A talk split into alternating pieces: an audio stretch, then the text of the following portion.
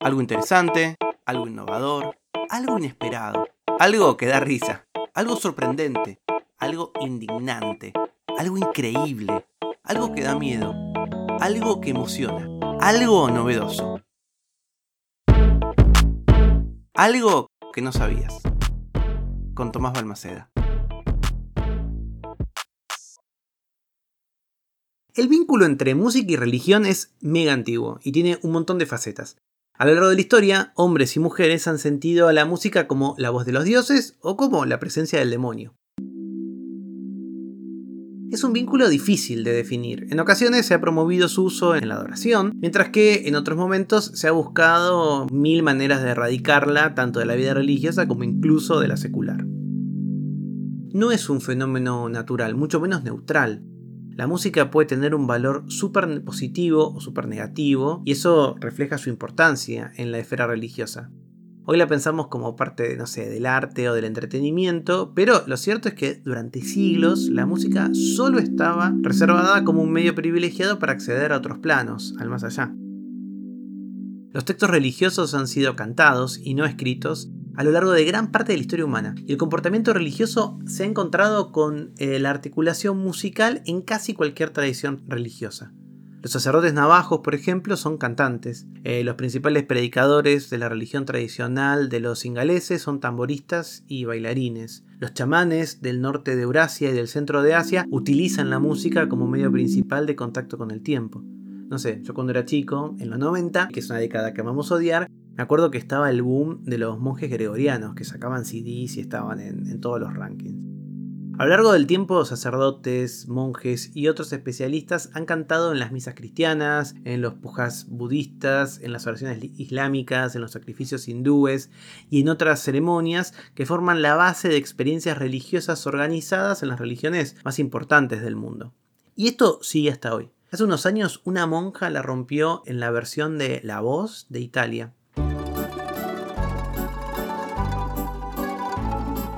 Esto me lo contó mi amigo Juani y siempre me lo acuerdo que la inspiración fue María, pero no la Virgen María, sino María, la novicia, la aspirante a monja que ganó eh, el corazón de los Fontrap en la novicia rebelde, ¿no? Cuando llevó a la familia a cantar al festival de Salzburgo. En 2014 Cristina Scuccia ganó The Voice of Italy, sí, porque en Italia el formato La Voz se llama así en inglés. Cristina era una monja ursulina de 26 años con sus hábitos y un grupo de tres otras monjas ursulinas que las acompañaron se presentó en el super escenario, en esa parte que son las audiciones a ciegas en donde los jurados no ven nada. Empezó a cantar y los jurados quedaron con la boca abierta. Una de las que quedó con la boca abierta fue Rafaela Carrá, que al toque eh, dio vuelta a su silla. En realidad, los cuatro jurados dieron vuelta a la silla. La canción que cantó Cristina era No One de Alicia Keys. Y Rafaela, ni bien la vio, le dijo: Pero discúlpame, ¿de verdad sos monja? Y Cristina le dijo: Sí, soy una monja verísima. bueno, increíblemente la monja de los cuatro jurados eligió al más reventado, eligió a Jay Axe, que era un cantante o es un cantante de hip hop italiano, para formar parte de su grupo. Cuando lo festejó, el jurado dijo una frase buenísima. Seremos el diablo y el agua bendita. Y bueno, así fue, no más.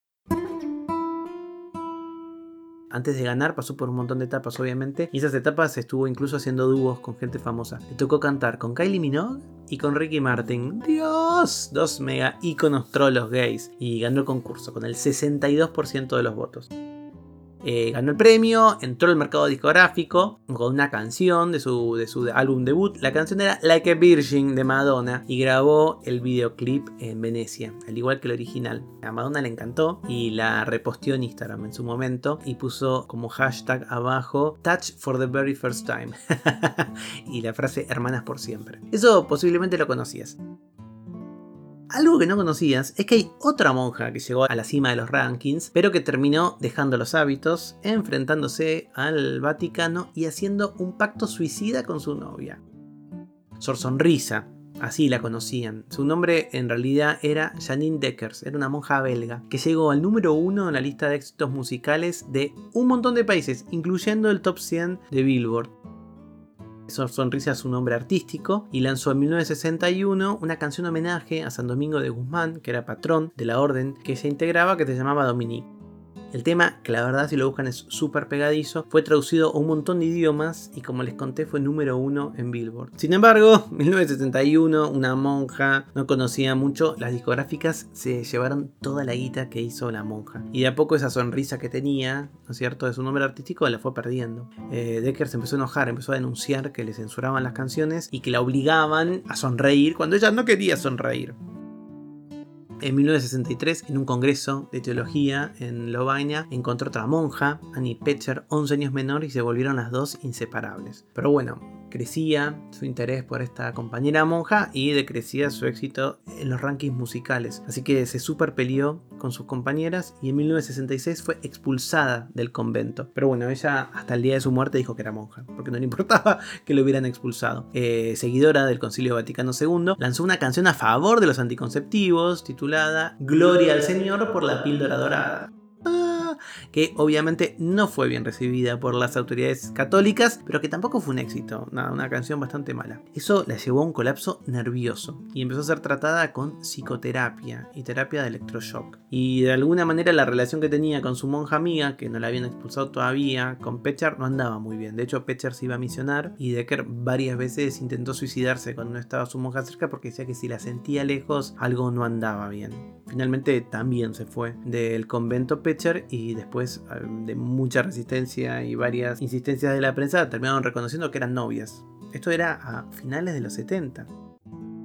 En esa época, cuando de vuelta un poco vuelve al centro de escena por confesar que era lesbiana, recibe un golpe terrible. El fisco belga le va a reclamar las ganancias de la música, de, de, los dólares que había ganado por Dominique, por su canción, pero ella no tenía un mango. Las discográficas se habían llevado el 95% de lo que había ganado y el resto, el 5%, se lo habían llevado a las monjas dominicanas. Ella no se quedó con nada. Sin embargo, una serie de cuestiones legales le impedían al fisco que parara esa demanda y terminó en la bancarrota. Esto sumió a nuestra monjita en el alcohol, en el consumo problemático de alcohol y terminó haciendo un pacto suicida con su pareja y se mataron las dos en 1985. Pidieron como última voluntad que las enterraran juntas y así sucedió. Esto es algo que no sabías. Hubo una monja que fue una estrella pop y dejó los hábitos para cantarle a la pastilla anticonceptiva. El que me contó esto que yo no sabía fue mi amigo Juan Ignacio. Pueden seguirlo a Juani en todas las redes como JI Masoni. Masoni lleva doble Z. Arroba JI Masoni. Algo que no sabías es una producción de Blick Studios. Idea y realización Tomás Balmaceda. Edición y tratamiento del sonido, Andrea Kukier. Música original, Vlad Gluschenko.